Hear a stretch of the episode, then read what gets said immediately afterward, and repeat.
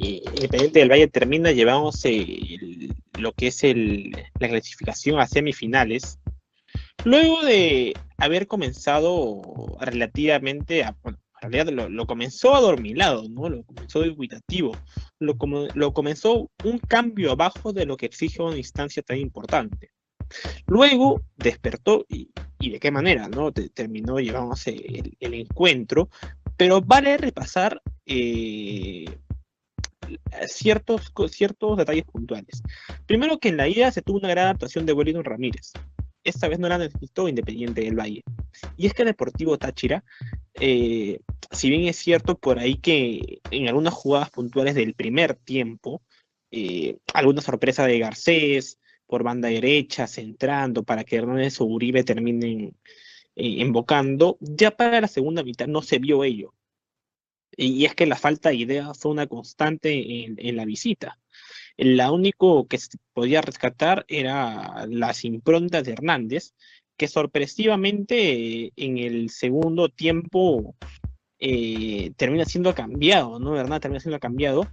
Y, sorprende ello, puesto que Independiente del Valle ya con un, un marcador global amplio seguía haciendo cambios. Y, y los cambios le funcionaban. Lautaro Díaz entró muy bien al partido. Es más, por, o sea, anota y por poco anota el segundo. Eh, Minda genera el penal, es cierto, tras una inocentada de, de Coba, pero al fin y al cabo lo, genera. Y, algo que también se agudizó en Deportivo Táchira ya para la segunda mitad son estas, eh, esas fragilidades que mostró la defensa. Yo lo marcaba que en el primer tiempo eh, ya había mostrado ciertos dotes de, ello. Y en el segundo tiempo se agudizaron. En los contratados que quedaban muy mal parados.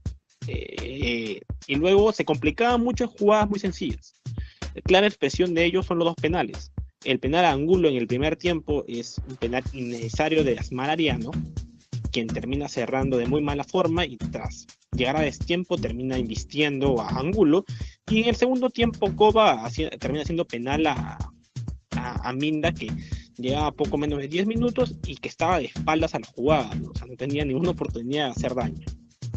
Lo cierto es que el, que, lo cierto es que el rival del ganador internacional y llegar ya tiene nombre y apellido, y él es Independiente del Valle, que hoy, con soltura, una mayor soltura tras, tras haber sido empatado, eh, terminó, terminó cerrando la llave y que tiene a Sornosa como capo.